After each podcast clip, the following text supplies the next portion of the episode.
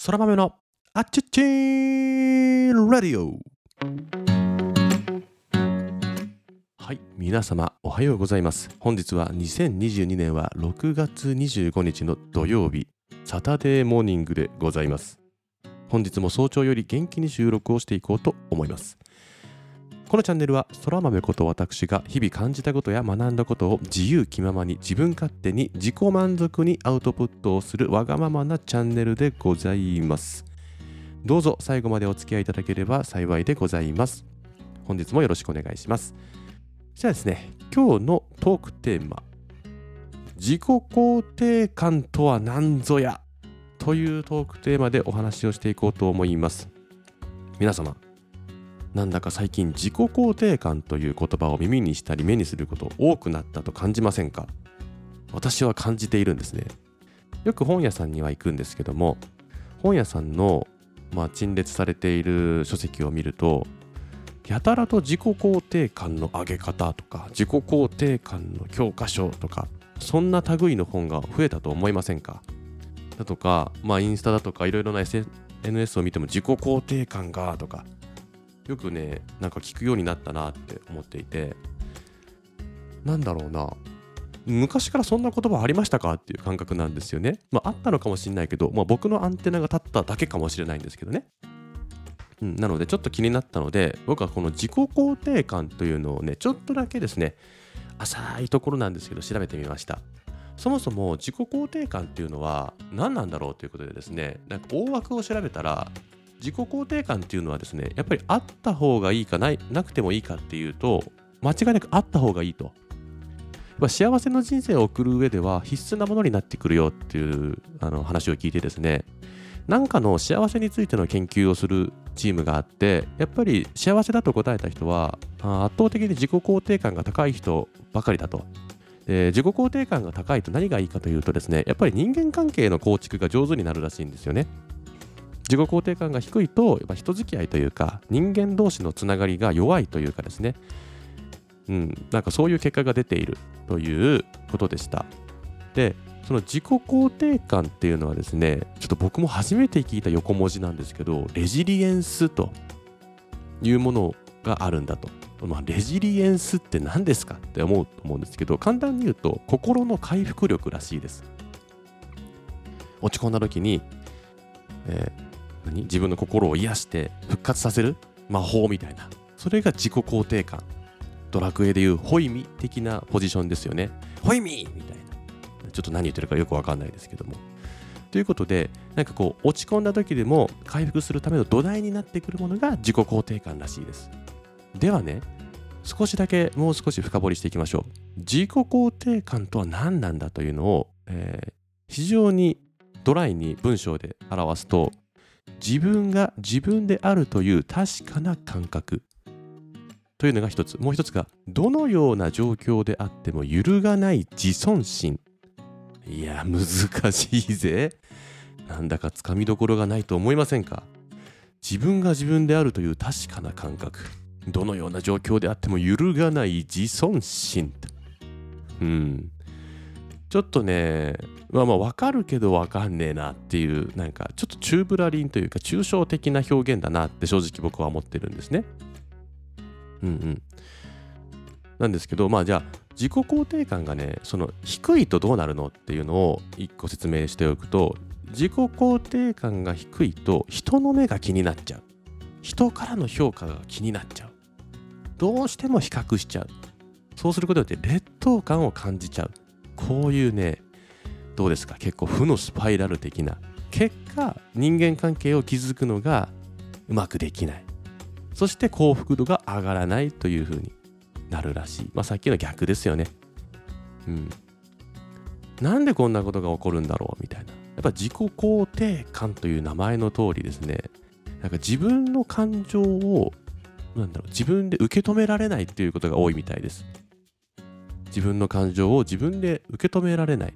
イコール自分のことを好きになれないと。うん。これね、僕はね、もしかすると僕は自己肯定感が高いのかもしれない。僕は自分が大好きだから。何を言ってるんでしょうという感じなんですけどね。ではですねちょっとねこの話をこのままするのは難しいと思うのでもう少しね浅いところで申し訳ないんですけど話を進めていきましょうでは、まあ、自己肯定感が生きていく上で大事なものだということをなんとなく分かったと思うのでどうやったら高められるかのお話に移っていきますね。自己肯定感を高めるためにその前によくある勘違いを一つ挙げておきます。自己肯定感を上げるということでよくある勘違い。それは仕事や学業で結果を出すことで自己肯定感が上がると思う。これは勘違いらしいです。結果を出すことで自己肯定感は上がるものではないんだよと。結果を出すことで上がるものではない。むしろその結果というところにこだわりすぎると自己肯定感というのは下がる可能性があるうん。そのね結果を求めることはめちゃくちゃいいことなんですよ。むしろ上を目指すという意味ではいいんですけどあくまでも自己肯定感フィルターで話を聞いていただきいただきたい。自己肯定感を高めようとして結果を追求しすぎると何かと比較をすると。できている自分とできていない自分、まあ、結果を出せる自分と出せていない自分というのを比較をしてしまってですねなんだろう。優越感と劣等感というのを行ったり来たりすることによってですねメンタルが不安定になると。というのと自分のいいところを見つけて肯定すること。これも自己肯定感のアップにはつながらないと。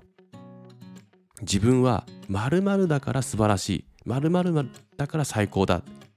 だから一見いいように感じる。むしろいいことなんだけど自己肯定感を上げるというフィルターではちょっと直結しないんだって。なんか一時的に自信がつなあのアップする。自信がつくことはあっても長続きはしないよね。で自信はねなんかこうやっぱりある程度アップダウンがあると。自信がある時とない時ってありませんか？あるよね。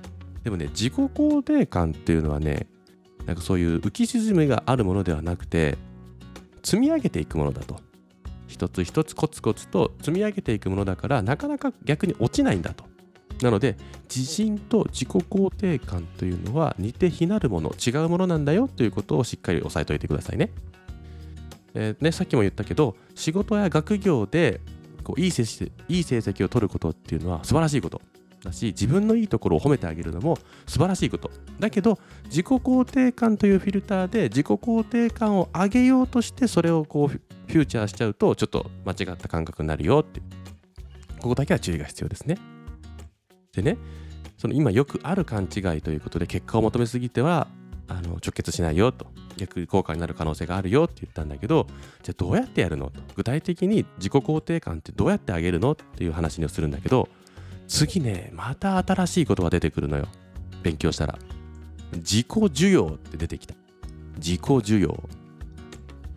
うん。聞いたことあります？だから自己肯定感よりはマイナーなイメージですね。自己需要とはありのままの自分を受け入れること。ありのままの自分を受け入れること。もう「アナ雪の歌」みたいな歌詞ですね。自分が自分であるということ。これが自己需要らしいです。このありのままっていうのが非常に抽象的な感じがしませんか？なので、えー、具体的な例をね挙げて説明してくれているものがありました。それが doing, having, being という3つの言葉です。doing というのはアクションですよね。行為。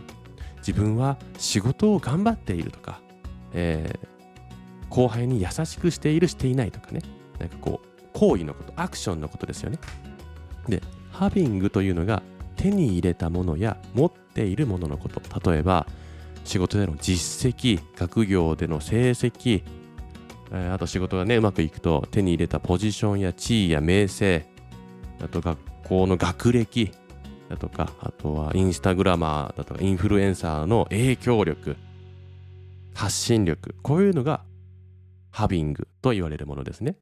そして、ビーイング。これがね、自分の存在そのもののことを指します。いわば命。ありのままの自分を受け入れるってこのビーイングのことなんですよ。でね、さっき言った自分のいいところを褒めるっていうのがなぜ自己肯定感と直結しないかという話をここでもう一度するんですけど今言った doing ハビングっていうのを褒めていることになるんですね。具体的なアクションであったり手に入れたものを褒めてあげる。結果を褒めているという表現でしょうかね。これをねいくらやってもビーイングは上がっていかないんですね。doing ハビングに注目しすぎると果を出せていない時の自分というものを受け入れられないギャップがある高低差がありすぎる。なので結果ビーイングが落ち込んでしまうことになる。これなんとなくイメージつきました？なんかねこの doing と having ってめちゃくちゃ大事だし追いかけるべきものなんだけどそこだけじゃないよって。やっぱり根本には being 自分自分ありのままの自分がいるんだと。そこにねをなんだろうな。これは僕の解釈なんだけど僕はねやっぱり doing having はね追い求めていいものだと思ってる。ただ忘れちゃいけないという感覚かな。根本その doing having を追いかけるものは being 自分なんだと。いう感覚でしょうか。うん。これね子育てでも同じなんだよっていう例が上がっていて最近僕も子育て発信をよくしてるんですけど褒める子育ての弊害というアドラー心理学。これね褒められることを原動力に育っちゃうと子供がね褒められることは嬉しい褒められたいから何とかするっていう風にするとその人の評価を気にするようになって生きてしまうんだって。イコール褒められる自分でなければ自分に価値はないというですね判断基準を持ってしまう。つまりやっぱり doing having 思考というか頑張ってる何々ちゃんはすごいよねって。何々してくれた何々君はすごいよね。こう doing having が重きになって being がおろそかになってしまう。そういったね弊害が褒めすぎるのも良くないよねっていうのがこの考え方になるのかな。うん。だから大事なのはやっぱりビーイングなんだよって。根本にあるのはビーイングなんだと。で自己需要っていうのね。その今子育てを例に挙げてましたけど子供がよく泣いている時にあの正解としては正解っていう表現は違うかな。あ悲しいよね。ってあ悲しいよねって。まずその泣いている悲しいという感情をまずは受け止めてあげる。親がね。そうするとその子供はあ自分という存在が受け止められてるんだという感覚を持ってくれる。これよくある間違いがもういつまでも泣いてないで早く元気を出しなさい。こう否定しちゃってるんですよ。だからあ子供は悲しい悲しいというのをもういつまでも泣くなと。早く元気出せっていう否定をしてしまうと自分の存在を否定されたという感覚になっちゃうんだって。難しいよね。だからあと怖がっている子供もまずはあ怖いよね。そうだね。確かにこれは怖いよねってまずは肯定をしてあげる。間違いはいやいや大丈夫だろこれぐらい。何も怖くないよってあなたはできるでしょって言っちゃうやつ。これはその怖いという感情を見捨てられたというねなんか大げさな表現だと思うんだけどなんか見捨てられたっていう感覚になって自分の価値を否定してしまうと。なので大事なのは子供が感じていることをまずはそのまま受け止めてあげる。これでいいんだっていう感覚を持たせてあげる。そうすることで自己需要がビーイングがこう上がっていく。で自己需要が上がることによって自己肯定感というのが結果上がっていくんだと。今子供のね親と子供の例で挙げましたけどこれを自分自身でやってあげるというのが自己需要です。まずは自分のありのままを受け止めてあげる。落ち込んでいる時も落ち込んでいる自分をまずは受け止める。まあそうだよねって。そりゃあんなことがあったんだから落ち込むよなって。仕方ないよねって。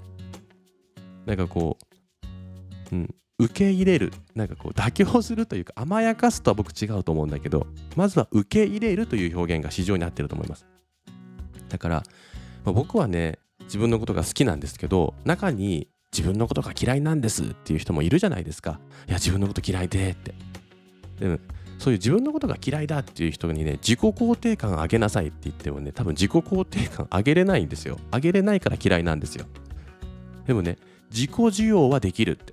自分仮に自分のことが嫌いだという人も自己需要はまずできますよって言ってました。その自分のことが好きじゃないんだという自分をまずは受け入れるんですよ。あ私は自分のこと好きじゃないなって。それそれすらも受け入れると。なんか受け止めるという優しさが結果自己肯定感を上げていくということらしい。だから無理に頑張る必要はないという。か変に高いハードル用いて飛び越そうとしなくていいと。高いハードルね高すぎるとね飛び越えれないでくぐっちゃいますから。あの 変にねしなくていいと。まずは受け止める。全肯定してあげることによって自己需要というのをねしてあげて自己肯定感を結果上がると。いう感じですかね。はい。気づけば15分も話してしまってですねちょっと分かりにくかったかもしれないんですけどもこれ自己肯定感と自己需要というね話でした。うん。まあね奥が深いなって。でもこういう心理学とかって面白くないですか？なんか最近こういう心理学好きなんですよね。なんか自分を知るというかなんかこういう知識があると自分のコントロールがもっとより上手になりそうというかあこういう心理だからこうなんだみたいなのね、まあ、より自分のパフォーマンスを上げるために、まあ、持っておきたいなっていうもうちょっと勉強してみたいなっていうので今回はお話をしてみました、まあ、いろんな書籍だとか、えー、いろんなポッドキャストもあるからですねよかったらまた自己肯定感とか自己需要というものを検索をして調べてみてはいかがでしょうか。ということで今日の配信はここまで。